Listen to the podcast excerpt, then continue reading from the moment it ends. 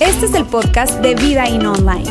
Nos alegra poder acompañarte durante los siguientes minutos con un contenido relevante, útil y práctico.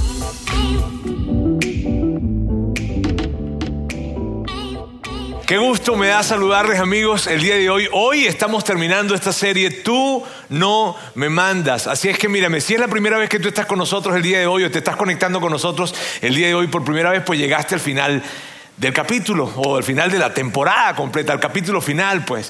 Eh, o si probablemente tú eh, viniste algunas o no, en fin, yo lo que quiero decirte es, por favor, no te pierdas de poder buscar las eh, los domingos pasados, los tiempos anteriores, las, enseñanzas anteriores, porque mírame, mucha gente se ha acercado a hablar con nosotros acerca de esta serie. Muchas personas se han acercado, acercado a platicar, a decirnos, mira, me ha sido buenísimo esto, lo que yo he escuchado, no lo había escuchado de esa manera, la manera de comprender la culpa, el tema de la envidia, el tema del enojo, en fin, no lo había dimensionado de esa manera y la verdad me está ayudando tanto y me ha ayudado tanto en mi día a día y me ha ayudado tanto a lidiar con cosas que... En fin, el punto es que, te digo, muchas muchas personas se han acercado a hablar con nosotros y quiero pedirte que por favor no dejes de buscar los mensajes anteriores en nuestro canal de podcast, en nuestro canal de YouTube, en nuestra página web. En fin, eso es totalmente gratis, no estoy promocionando algo para venderte, sino que de verdad nosotros al final del día lo que queremos es que tú puedas eh, vivir lo que Dios quiere para ti y que tú puedas vivir ese tipo de vida que Dios tiene para ti. Es lo que nosotros hablamos acá. Entonces yo te pido por favor de que tú puedas eh, conseguir esto, ¿está bien? Y esta serie pues se ha tratado básicamente de no dejar que las emociones nos controlen de poder pararnos enfrente de las emociones, de la culpa, de la envidia, del enojo, del miedo y decirles, emociones, yo sé que están aquí, yo sé que son parte de mi vida, pero ustedes no me van a controlar no me van a mandar. Porque la meta nunca ha sido que las emociones desaparezcan. La meta nunca ha sido que desaparezca el enojo, que ya nunca más me enoje, que ya nunca más sienta miedo, que ya nunca más sienta envidia o culpa. No, para nada. La meta ha sido saber que están, estar consciente de que sí están, pero que no nos controlen. Pueden llegar, pero no nos van a controlar. Y eso es lo que hemos hablado. Y todo lo que hemos hablado ha girado acerca de algo que Jesús nos dijo. Algo que, Jesús mencionó y que nosotros tomamos esto que Él nos dijo porque fue una invitación la que Él hizo. Él hizo una invitación y la invitación fue a que nosotros, más allá de monitorear nuestro comportamiento, pudiésemos monitorear nuestro corazón. Porque, sabes, cuando tú monitoreas tu comportamiento, no alcanza no es suficiente. Y tú y yo lo hemos experimentado, porque muchas veces hemos estado tan atentos con, híjole, no me voy a enojar, no voy a hacer esto, no voy a decir lo otro, y yo sé que voy a ir a esa, a esa comida familiar, y en esa comida familiar siempre hablan de ese tema, siempre lo tocan, y no voy a ir a, esas vacaciones que voy a ir, o a esa reunión de trabajo, y yo sé que allí siempre se pone la cosa eh, complicada, porque son las juntas mensuales, y, en fin, y yo sé que yo voy, yo voy a estar pendiente, yo voy a estar, yo seguro que voy a estar pendiente, de hecho, antes de entrar a la reunión, tú, mm, mm, y vas y estás sumamente atento de que lo que tú no vayas a regarla, pero llegas y pasó algo, volvieron a sacar el tema, volvió a llegar fulano de tal, alguien dijo, ah", y tú explotaste o de repente sentiste eso que sentiste y terminaste dejándote controlar por la envidia, por la culpa, por el enojo, por el miedo, no sé. ¿Por qué? Porque monitorear el comportamiento no alcanza. Es necesario que nosotros veamos dentro de nosotros, porque al final del día lo que está dentro de nosotros es lo que hace que nosotros nos comportemos de cierta manera.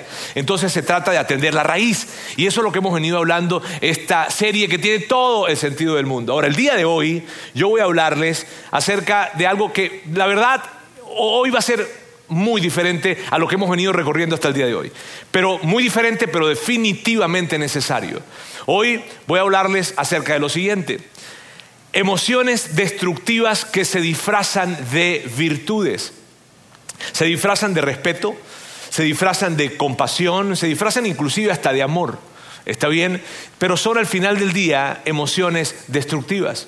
Y para, poder explicarme bien el tema de hoy, porque, porque, es muy interesante lo que vamos a hablar, pero para poder explicarme bien, permíteme decirte algo que, tú y yo como adultos sabemos. Eh, mira, hay momentos en los que nosotros nos hemos preocupado por alguien o hemos eh, querido eh, dar expresiones de amor a alguien que no se sienten tan amorosas. ¿Sabes? Como padres, Tú y yo lo sabemos muy bien, los padres que estamos acá. ¿Cuántos papás hay acá? A ver, muy bien. ¿Y cuántos hijos hay acá? Todos. Pues muy bien, sí, porque naciste, pues tienes padre, ¿no? Ok, ahora mira bien. Entonces el punto es que todos lo sabemos en algún momento de nuestra vida. ¿Por qué? Porque mira bien, ¿cuántas veces tú te has encontrado con tu papá, o perdón, o con tus hijos, diciéndoles, diciéndoles esto? Hijo, esto que voy a hacer, lo hago porque te amo. Y tu hijo dice, ¿y qué si me odiaras? ¿verdad? Él no siente o tú no has sentido probablemente mucho amor en esos momentos en los que te han dicho, a ver, lo hago porque te amo, pero tú sabes que, es una, que realmente es una expresión de cuidado. Tú sabes que lo que tú estás haciendo, aunque tu hijo tu hija no lo sientan muy amoroso que digamos, tú lo estás haciendo porque los estás cuidando. Lo estás haciendo porque, porque es una expresión de verdadero amor y cuando pasa el tiempo, los años para muchos de nosotros y volteamos atrás y decimos, sí, papá lo hizo porque me amaba, sí, mamá lo hizo porque me amaba, ¿cierto? O probablemente no lo has hecho con tus hijos o con, tu familiar, a lo mejor lo has hecho con un amigo o, justamente con algún familiar, alguien en donde tú te has acercado a hablar con esa persona porque tú has dicho, mira, necesito hablar contigo porque eh, probablemente, mira, esto que te voy a decir te incomode, pero lo voy a decir porque sabes, tú eres alguien muy especial para mí y te lo tengo que decir. ¿Cierto? Entonces hay veces en que esas expresiones de amor y de cuidado que nosotros hemos hecho hacia otras personas no se sienten tan amorosas que digamos. De hecho, cuando nosotros hemos querido tener esas conversaciones, esas expresiones de amor o de cuidado que no se sienten tan amorosas, tú y yo hemos experimentado cierto tipo de emociones internas. Hemos experimentado cosas como las siguientes.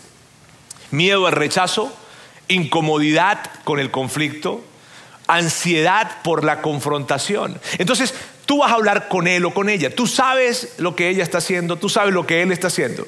Y tú dices, híjole, este, tú, tú, tú, lo ves allí. Y tú sabes de que esa relación no va por buen camino.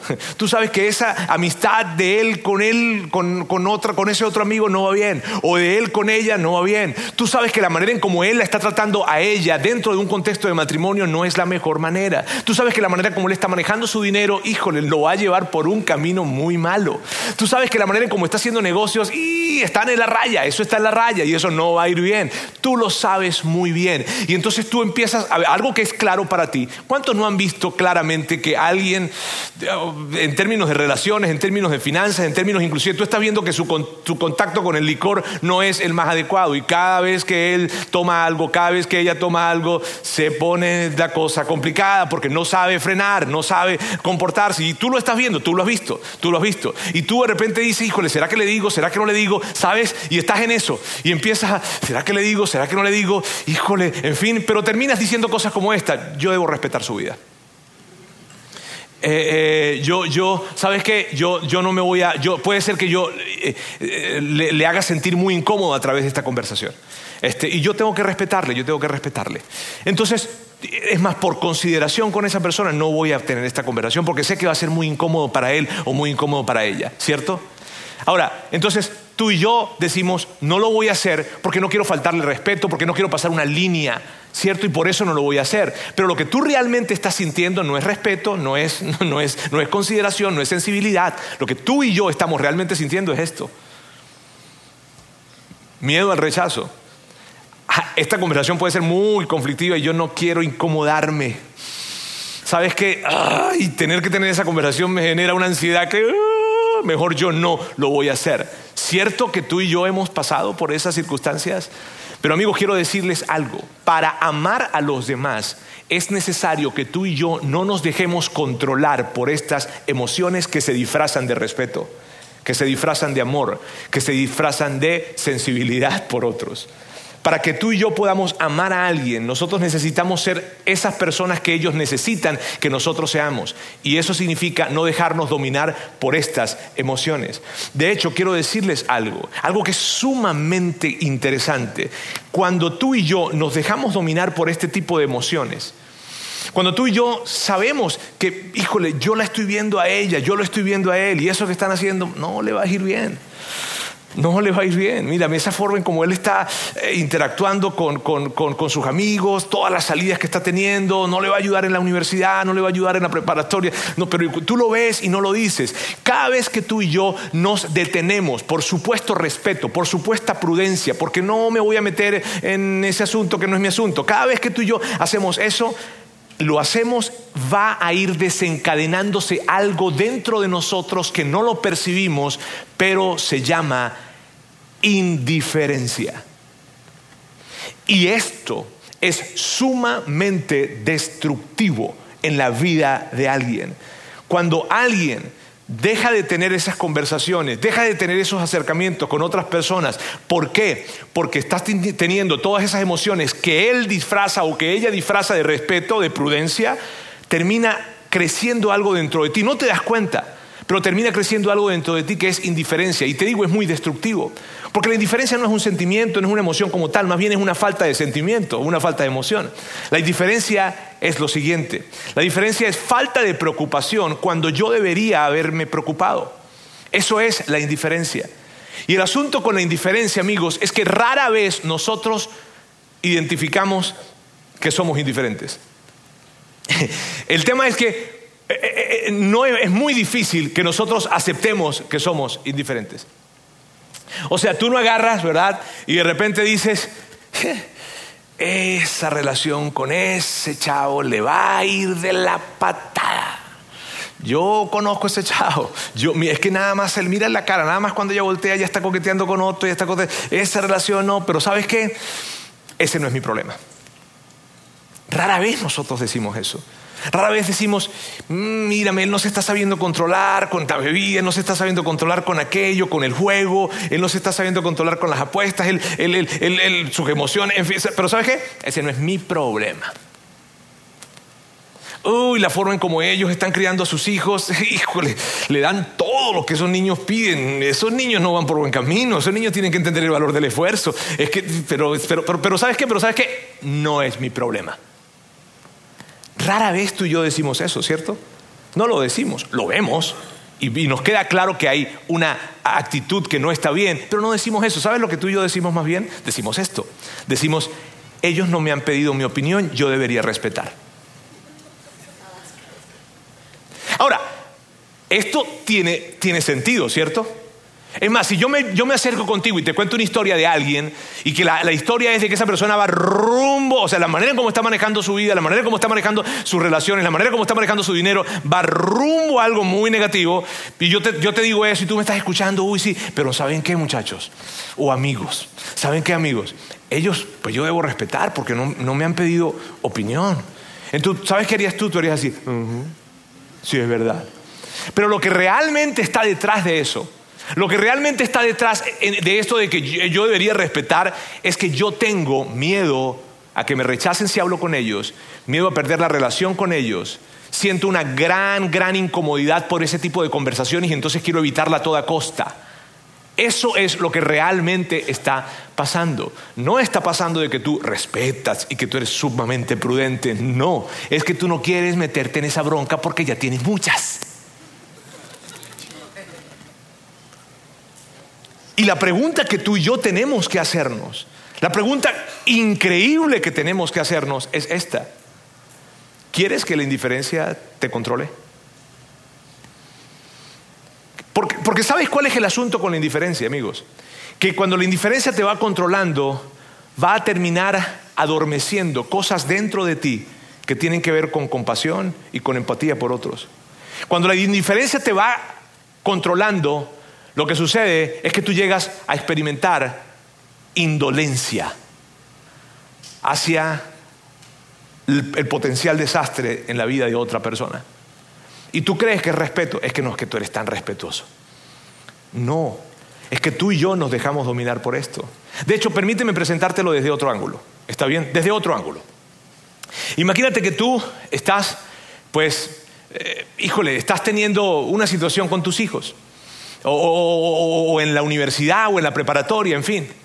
Y de repente eh, no, no, está muy bien el asunto. O sea, la, la, forma en cómo tú estás manejando las cosas no está bien. Pero tú tienes cerca amigos que se están dando cuenta. Personas que se están dando cuenta. Ellos saben que el camino que estás tomando no es el mejor camino. Ellos saben que eso te va a llevar a un sitio muy, muy complicado. Pero ellos, ¿sabes qué? Dicen, no, se dejan controlar por el miedo. Dicen, no, mira, yo mejor no le digo nada. Mejor que, mira, ¿sabes qué? Ese no es mi problema. Él ya está grandecito. Ella ya está grandecita. Que ellos resuelvan. ¿Te gustaría tener ese tipo de amigos? ¿O te gustaría tener amigos que digan, yo no me voy a dejar vencer? por el miedo. No me voy a dejar controlar por la indiferencia. Yo voy a hablar con él y yo voy a hablar con ella porque yo les amo y quiero hablar con... ¿Qué, qué tipo de amigos quisieras tener? ¿Cierto que tener ese tipo de amigos son los que queremos nosotros? Los que sean capaces de enfrentar la incomodidad que puede generar una conversación así difícil, pero que se acerquen y que por amor nos digan, hey, ten cuidado. Ten cuidado porque el camino por donde vas Sabes que yo estoy viendo esto en, tu matrimonio, yo estoy viendo esto en la relación con tus hijos, yo estoy viendo esto en la relación con el dinero, yo estoy viendo esto en, la, en la manera en cómo tú estás manejando tu tiempo, yo estoy viendo esto en la manera en cómo estás manejando los estudios, yo estoy viendo esto Viejo, y eso no te lleva a buen camino. Tú quieres eso, yo quiero eso. Amigos, eso es un tipo de vida espectacular. Es una vida increíble. La verdad te digo, es una vida muy chida.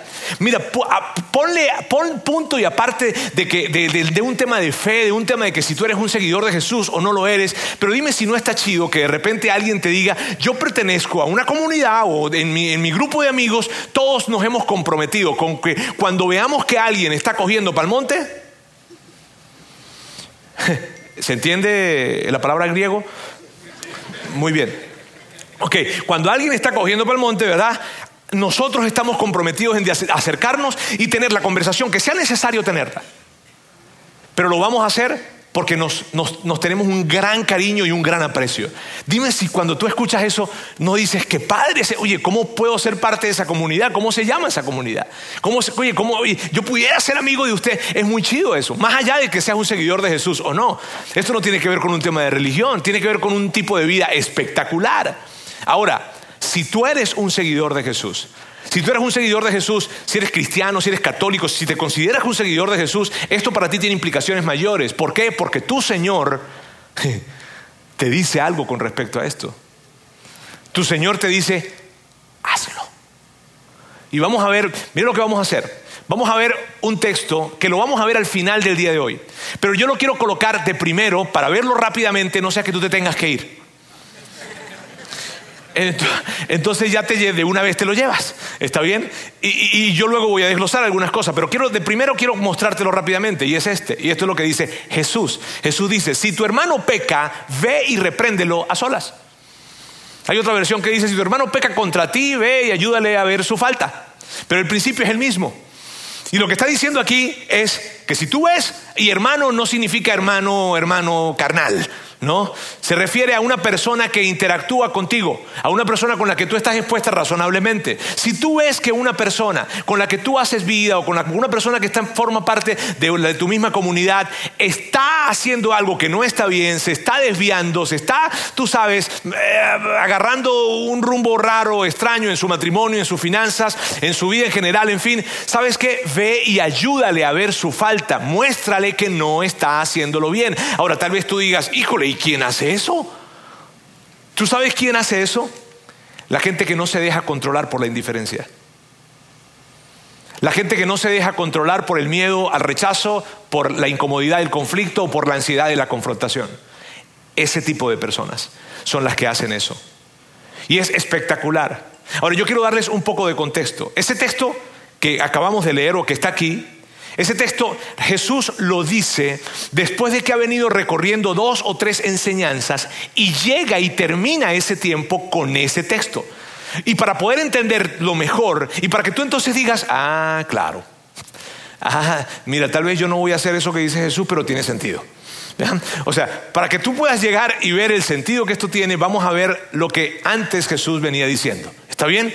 Y es Mateo quien registra esto y vamos a, revisar, porque son dos o tres enseñanzas que Jesús trae acá. Vamos a revisarlas. Dice, en ese momento los discípulos se acercaron a Jesús y le preguntaron, ¿quién es el más importante en el reino de los cielos? Y aquí no se referían a los cielos como tal, sino se referían a ese nuevo sistema de gobierno o esa nueva administración, ese nuevo criterio que Jesús estaba trayendo a la tierra para poder interactuar entre unos y otros. A eso nuevo que Jesús estaba trayendo. A eso se refería cuando dicen el reino de los cielos. Y claro, cuando están diciendo, cuando ellos están preguntando, cuando los discípulos están preguntando, ¿quién será el más importante? ¿Por qué crees que lo estaban preguntando? Porque ellos querían escuchar sus nombres. ¿Cierto? Entonces Jesús hace lo siguiente.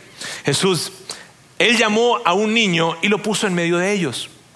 Ellos vieron eso como raro, porque a lo mejor, pensaron, te preguntamos quién era el más importante, no quién era el más pequeño. Este, pero bueno, ahí colocaron, Jesús llamó al niño, lo colocó en medio de ellos y esto fue lo que dijo. Les aseguro que a menos que ustedes cambien y se vuelvan como un niño, no entrarán en el reino de los cielos. A ver, y, ya la cosa se puso como rara. ¿verdad? Ahora Jesús les dice un par de cosas más. Y, recuerda, al final, al final de todo esto que vamos a ver, vamos a, retornar al, texto que, que les mostré al principio. Pero Jesús le dice dos, tres cosas más y luego dice esto. Mira bien.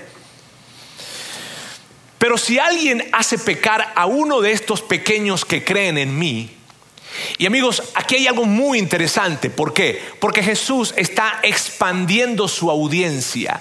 Él empezó con un niño, si ves? Y lo colocó allí. Pero luego él dice, si alguien hace pecar a uno de estos pequeños que creen en mí, entonces ya ahora no tan solo Jesús está hablando de el niño o de los niños, sino Jesús está hablando de todas esas personas que han decidido seguirle a Él y que han decidido empezar una jornada en sus vidas en las que quieren ordenar sus vidas según lo que Jesús está diciendo. Entonces Jesús dice, si alguien hace pecar a uno de ellos, a uno de los que han decidido creer en mí. Si alguien lo hace tropezar, si alguien lo hace retroceder, si alguien lo hace desviarse, si alguien, y luego dice esto, más le valdría que le colgaran al cuello una gran piedra de molino y lo hundieran en lo profundo del mar. Con mucho amor de parte de Jesús. ¿Tú sabes cómo es una piedra de molino? Por si acaso, nada más como para aclarar dudas. No, una piedra de molino es algo como esto, que los burros o los bueyes van girando para moler. Y es algo enorme. Ahora, mírame, y tal vez tú digas, híjole, ¿y dónde está el amor ahí, Jesús? Ok, permíteme decirles algo. Esto es una hipérbole. ¿Está bien? Esta es una figura literaria que Jesús está usando, que es una exageración, ¿verdad? Para remarcar un punto que Él quiere remarcar. Y tú dices, ¿dónde está el amor? El amor está justamente cuidando a los pequeños. Porque a Él le importa tanto los que han decidido seguirle a Él, que Él dice, híjole, hay de aquel que le sirva de tropiezo, hay de aquel que quiera de alguna forma meterse en lo que, en lo que ellos han decidido hacer ahora y que les haga retroceder. De, hecho, luego dice, ay, utiliza la palabra, ay. Me encantaría haber visto a Jesús decir esa palabra, ay. Mira lo que dice, dice, ay del mundo por los tropiezos. Es inevitable que haya tropiezos, pero hay del hombre que los ocasione. O sea, Jesús está diciendo esto, mira amigos, hay cosas que suceden en la vida. Hay cosas que suceden y que son inevitables. Hay enfermedades, hay, hay, hay eh, eh, desempleo, hay pandemias que llegan y que de alguna forma hacen que las personas tropiecen. Y eso va a ser inevitable que suceda. Pero aquel que haga tropezar, hay de aquel que haga tropezar. Hay de aquel que, que, que de alguna forma hizo retroceder, perder el rumbo, dudar, enredarle la vida a alguien que había decidido ordenar su vida según lo que Jesús dijo. Ay de aquel, dice Jesús. Los amo tanto que no quiero que nadie les haga tropezar, no quiero que nadie les haga. Es como que si, es como que si cuando tú dices, mírame, toda mi vida estaba bien hasta que yo conocía. O mi esposo estaba tan bien y, y el matrimonio estaba tan bien hasta que llegó Mario. Eh,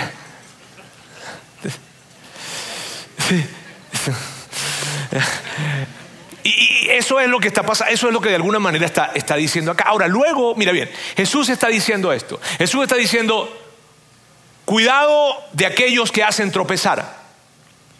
Pero luego Él empieza a hablar de que nosotros mismos nos metamos el pie. Y que nosotros mismos nos hagamos tropezar. Y dice esto, Por tanto, si tu mano o tu pie te hace tropezar, córtalo y échalo de ti. Por eso nosotros ya hablamos con un grupo de cirujanos acá en la iglesia que vamos a tener... Es una exageración, no es literal. Por eso, por eso es bueno que no se vayan tan rápido de los mensajes. ¿Está bien? Porque esto no es literal. De hecho, Jesús luego dice esto. Dice, y si tu ojo te hace tropezar, sácalo y échalo de ti. Ahora mira bien, ¿qué es lo que está diciendo Jesús? Jesús está diciendo esto, si hay algo en tu vida que tiene el potencial de hacerte tropezar, de hacerte retroceder, de perder el rumbo. Puede que en este momento no está fuera de control, pero tiene un gran potencial de perder el control. Si hay algo en tu vida, en lo que sea, que tiene el potencial de perder el control, de, descarrilarte, de desviarte, de, de hacer que te pierdas, por favor, córtalo ya. No juegues con eso. No juegues con eso.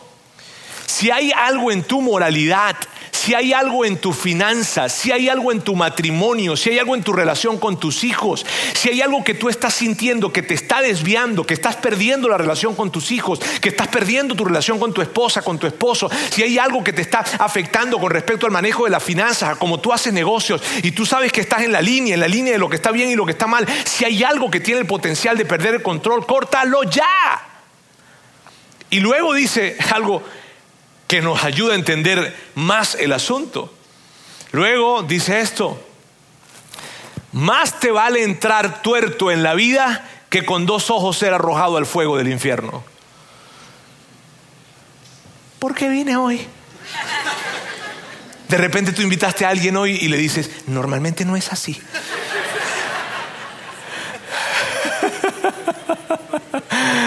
Ah, ahora, permíteme explicarte un poco a qué se refiere esto y voy a utilizar una palabra acá para ayudarnos a entender, ¿está bien? Y para que los nervios empiecen a tranquilizarse. ¿Ok? Esta palabra, Gena. Gena. ¿Ya lo entendieron? Qué bueno. Este, miren, en el original griego en el que fue escrito el Nuevo Testamento, la palabra que Jesús utiliza es esta, Gena.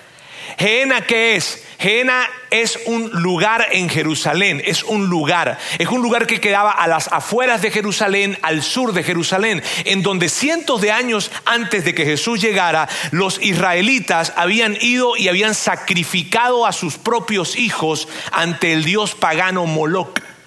Y eso era de gran vergüenza para ellos.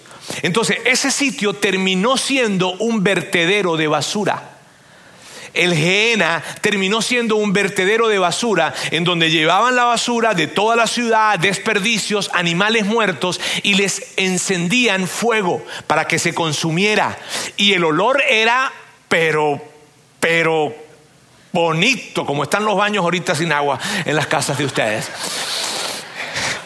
El olor era una cosa terrible, había fuego todo el tiempo, de hecho se le colocaba azufre para que el olor mitigara. Entonces, lo que Jesús está diciendo acá, mira bien, él, les está hablando de un sitio que ellos conocían. Entonces, mira lo padre de esto. Él lo que les está diciendo es, mírame, si hay algo en tu vida que te está llevando por un camino que puede ser muy complicado, sabes que córtalo, porque de otra manera tú vas a llegar a un lugar tan horrible como el Gehenna. Y nadie quiere vivir en el Gehenna. Nadie quiere vivir en medio de fuego, de mal olor, de, una desesperación, de basura, de nadie quiere vivir en medio de eso. Y lo que Jesús estaba diciéndole es, si hay algo en tu vida que te está haciendo perder las cosas, te está desviando, si hay algo, ten cuidado con eso, córtalo ya, porque si no tu vida va a ser un perfecto caos. Eso es lo que Jesús les estaba diciendo y tiene sentido. Amigos, ¿sabes cuántas veces yo he recibido a personas en mi oficina y las personas que trabajamos acá en la iglesia y los que trabajan en las iglesias, pero te voy a hablar de mi experiencia personal. ¿Cuántas personas yo he recibido en mi oficina, matrimonios, en donde se están los dos llorando porque se hicieron tanto daño y se están pidiendo perdón porque él la ofendió, porque ella lo engañó, porque él la engañó, porque él hizo esto, porque él se metió en un consumo de alcohol, de drogas, porque ella, porque lo he visto de primer y esto no toca clases sociales, señores. ¿Ok? No vayan a pensar que ah, esos son aquellos que no. ¿Cuántas veces yo he visto eso? Y lo he visto con tanta preocupación. ¿Sabes por qué? Porque literalmente esto es lo que me han dicho. Roberto, mi vida es un infierno. Y cuando yo escucho eso, casi que yo puedo pensar en este texto. Te hubieses cortado la mano, viejo. Porque lo que estás viviendo ahorita no tenías que vivirlo. Hubo algo que se empezó a perder de control pero no lo viste a tiempo. Y como no lo cortaste en ese momento, tu vida terminó en un caos. Y ahora tus hijos están sufriendo, tu esposa está sufriendo y gente alrededor de ti está sufriendo. He hablado con gente que por su manera de hacer negocios han tenido que irse de la ciudad porque lo que están buscando, por la manera de hacer negocios, su familia está amenazada. ¿Tú crees eso es un caos. ¿Sabes qué es eso? Vivir en un infierno. Y Jesús está diciendo, si hay algo que se está perdiendo de control, córtalo. Porque si no, tu vida va a terminar en un caos horrible. Yo lo sé, dice Jesús. Entonces, ¿qué necesidad hay? Luego Jesús cambia de velocidad y les hace una pregunta. Les dice, ¿qué les parece? Dice, ¿qué les parece Cambia de velocidad totalmente. Y a mí me, gustan esas preguntas de Jesús, porque imagínate que Jesús te dijera, ¿qué les parece? ¿Qué le dirías tú? Pues lo que tú quieras, me parece. ¿Qué les parece? Y es la introducción que él está teniendo para hablar acerca de una parábola. Una parábola que de hecho hace un momento Luz cuando estaba ah, introduciendo una canción, habló acerca de esa parábola. Una parábola que definitivamente tú conoces, pero probablemente la conoces en un contexto y no en el contexto que Jesús la va a mencionar acá, porque Jesús utilizó esta misma parábola en diferentes momentos eh, para, para traer un punto de diferentes formas. Está bien, eso lo hacía Jesús regularmente. Jesús dice, ¿qué les parece? Y luego dice esto. Si un hombre tiene 100 ovejas y se le extravía una de ellas, Ahora, amigos, recuerden esto. Para, ellos esto era familiar. Para ti, para mí no. ¿Ok? Para ti, para mí, cuando nos dicen que, un hombre tenía 100 ovejas, pues es como raro, porque, o sea, esto de 100 ovejas, pero para ellos era familiar, era el día a día. Ellos, el tema del pastoreo era algo normal que sucedía constantemente. Para ti, para mí sería hoy en día algo así como que si un hombre tiene 100 garrafones de agua y se le pierde uno. O sea, algo como eso. Está bien para que entiendan, pues, porque eso es lo que está pasando aquí. Jesús les está hablando de algo que para ellos era familiar. ¿Qué les parece? Si un hombre tiene 100 ovejas y si le extravía una de ellas y luego dice esto. ¿No dejará las 99 en las colinas para ir en busca de la extraviada? Y los que estaban allí sentados escuchándolo, sí, eso es lo que hacen los pastores. Claro que sí. Y luego continúa y dice esto. Y si y si llega a encontrarla, les aseguro que se pondrá más feliz por esa sola oveja que por las 99 que no se extraviaron. Y todos están de acuerdo con eso. Y a ti te ha pasado de algún... Eh, tú has experimentado esto, te lo aseguro. Puede que tú tengas tres hijos, ponle, o cuatro, no sé, y de repente estás en una plaza comercial y se te perdió uno de ellos.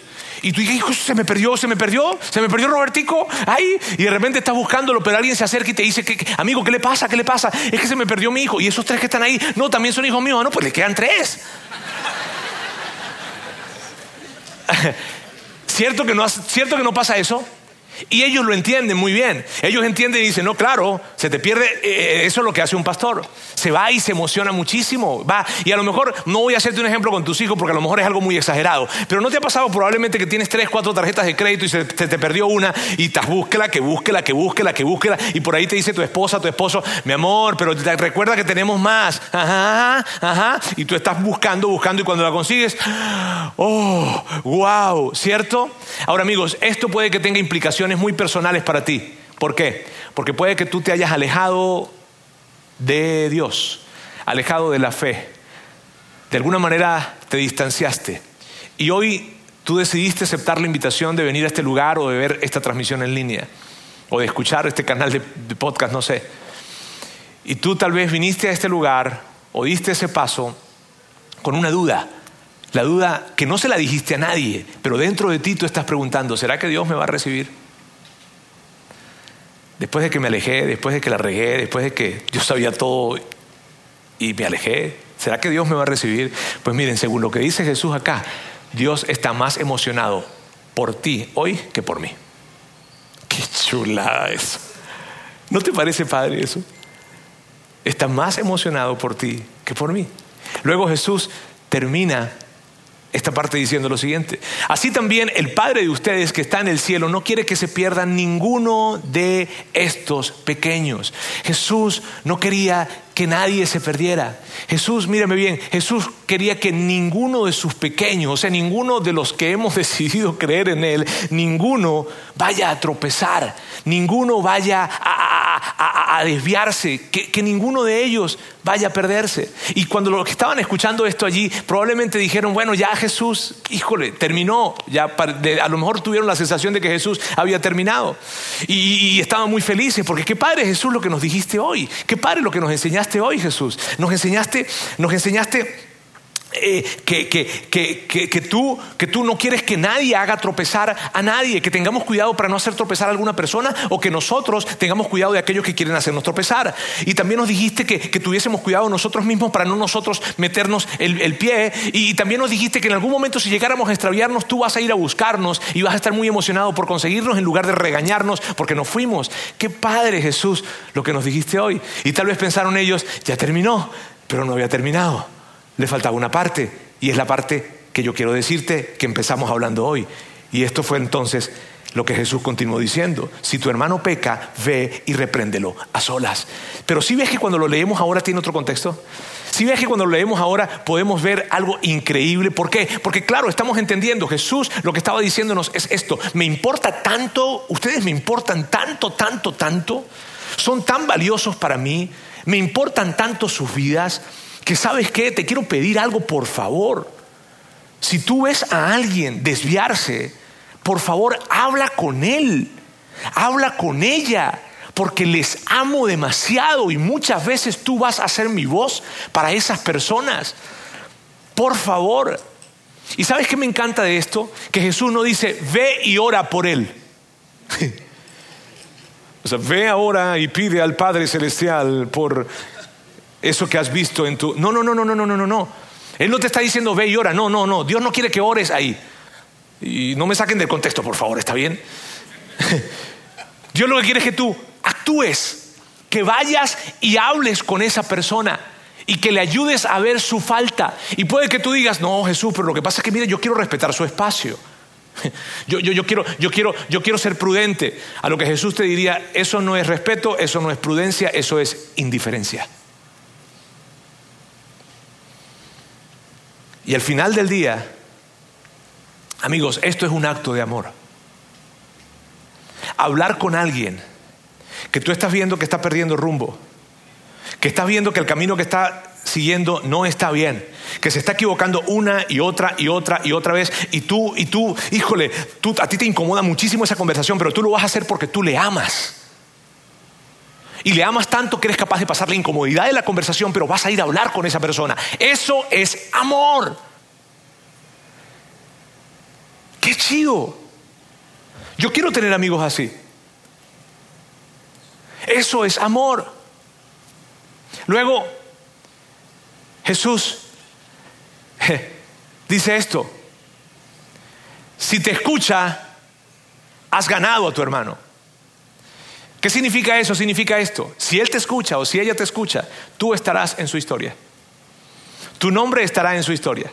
Y se va a escuchar algo así como que, mira, ¿sabes qué? Pues mira, yo estaba haciendo algo y de repente Ricardo, Ricardo vino y habló conmigo, y, Mario vino y habló conmigo, Don Lauro vino y habló conmigo, y entonces me dijo, y, y, yo me sentí, pues la verdad a mí no me gustó cuando él fue a hablar conmigo la primera vez, a mí me incomodó eso que él me dijo, de hecho hasta salimos enojados y yo dejé de ir para allá, para su casa, o dejamos de, de platicar, en fin, pero ¿sabes qué? Cuando yo miro hacia atrás, gracias a esa conversación, mi matrimonio hoy puede contar otra historia.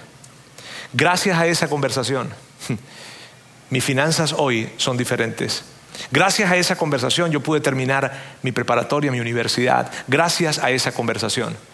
Gracias. Entonces tu nombre, ¿ves qué padre? Cuando tu nombre está en la historia de alguien, es chido eso. Y cuando está para bien, obviamente no.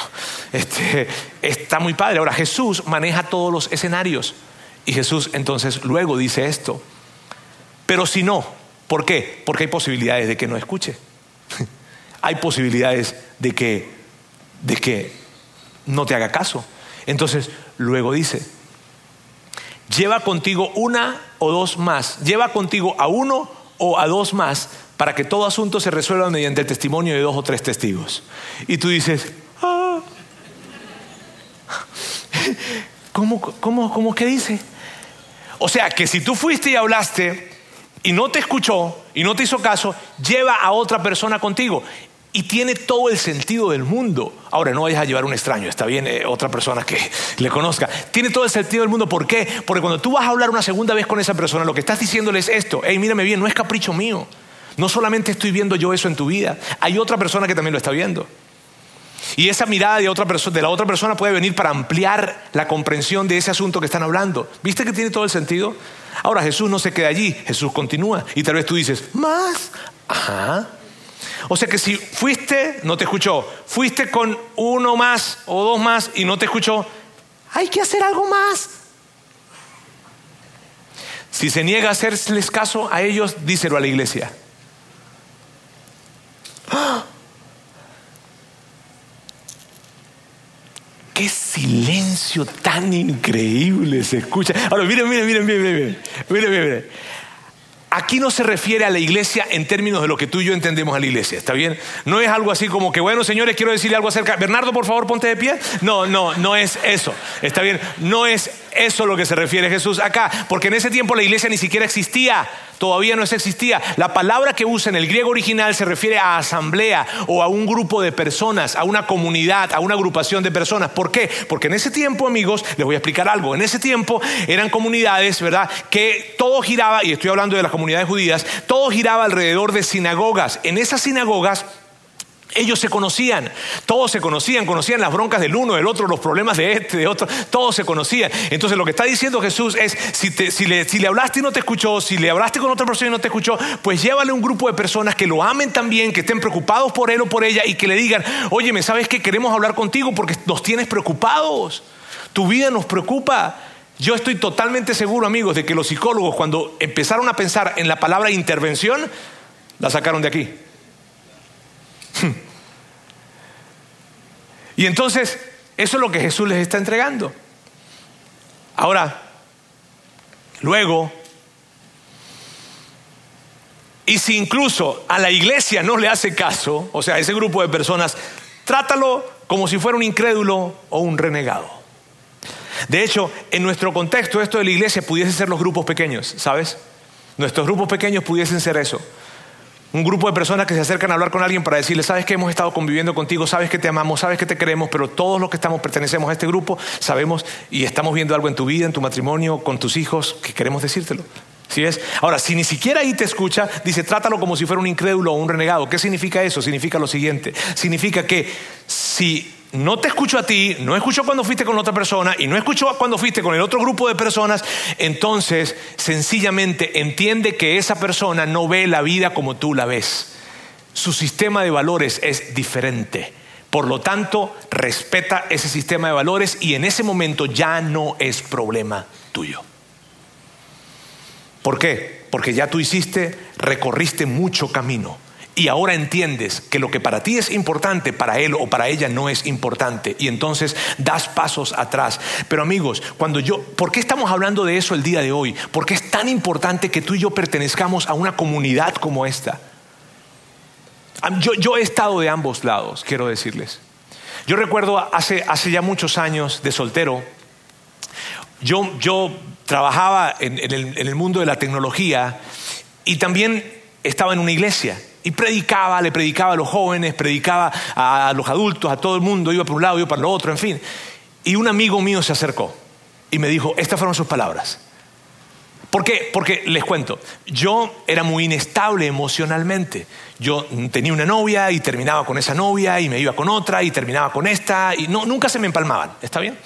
Este, eh, pero yo terminaba con una, terminaba con otra, terminaba y así era mi, mi día a día. Y mi amigo se me acercó y me dijo esto, Roberto, tú no eres apto para enseñar la palabra de Dios. Ustedes no pueden imaginarse cómo yo me enojé con él. Yo dije, ¿qué? ¿Y quién te crees tú para decirme eso? Así le dije. Mac se llama él. ¿Y quién te crees tú para decirme eso? Y, empecé como que a tratar de mostrar credenciales de, conocimiento, de formación bíblica, en fin. Y, y, empezó una pugna entre él y yo. Pero sabes, gracias a Dios por su vida. Porque gracias a esa conversación que él tuvo conmigo, yo en mi cuarto luego llegué a solas y le pregunté a Dios, Dios, ¿soy apto para enseñar tu palabra? Y entendí que no. Que esa inestabilidad me descalificaba. Y entonces empezó una jornada en mi vida en donde ordené esa área de mi vida, pero fue por esa conversación. Hubo otro momento ya de casado, y quiero ser vulnerable con ustedes, ¿me lo permiten? Hubo un momento de casado en que alguien se acercó también y me dijo, Roberto, ¿sabes qué? Entiendo el momento de mi vida que estás pasando, tal vez hay mucha tensión alrededor de ti, pero la manera en cómo estás tratando a Sandra, tu esposa, no es la mejor manera. Y es incómodo que alguien te diga eso, sí, sobre todo cuando tú eres pastor de una iglesia. Fue incómodo, sí, pero yo agradezco tanto esa conversación, porque entonces me hace decir, ah". yo he estado de ambos lados. Mi vida no estaría hoy aquí si no hubiese tenido esas personas cerca de mí. Y también he estado del lado de que he tenido que hablar con alguien. De hecho, hace poco estuvimos en Atlanta, un grupo de personas de acá de la iglesia, en un congreso, en fin. Y en Atlanta vi a un chavo que yo tenía tiempo sin verlo. Y él se me acercó y me dijo, Roberto, y nos hablamos y nos saludamos y nos dimos un abrazo. Y me dice, Roberto, ¿tú te acuerdas algo que tú me dijiste a mí? no, sé, recuérdame tú. Y esto fue lo que él me dijo.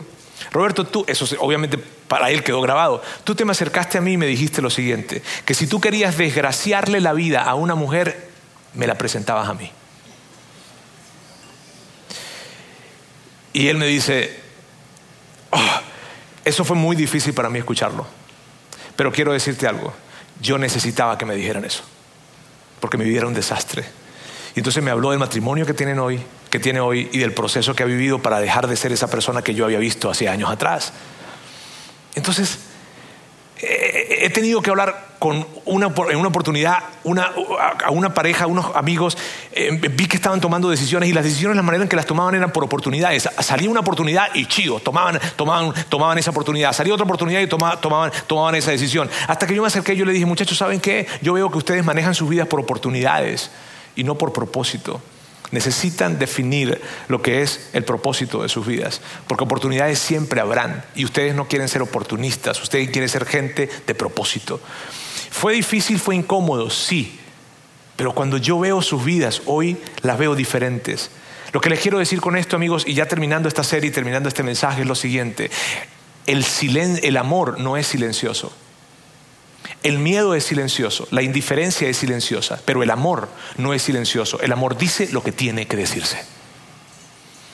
Y yo creo que tú y yo queremos ser parte de una comunidad en donde el amor sea la marca. Permítame orar. Dios, quiero darte muchísimas gracias el día de hoy por la oportunidad que nos das de terminar esta serie y de, y de entender esto que tú nos dijiste, Jesús, hace tantos años. Qué padre que quedó registrado. Y qué inteligente, definitivamente, que pudiésemos esperar de ti. Dios, wow. Gracias Jesús por esto. Gracias Dios por permitirnos entender que tú quieres que nosotros tengamos los ojos bien abiertos y que podamos extendernos hacia otras personas en amor, aunque pueda ser incómodo, pero que podamos ser entonces tu voz de alguna manera para la vida de alguien y que también nosotros demos la bienvenida en nuestras vidas a esas voces para no retroceder, para no desviarnos, porque no queremos que nuestra vida termine en el Gehenna, termine en un caos completo. Gracias, te amamos en el nombre de Jesús. Amén. Sigue conectado a los contenidos de Vida In Online a través de nuestro sitio web y de las redes sociales. Muy pronto estaremos de vuelta con un nuevo episodio.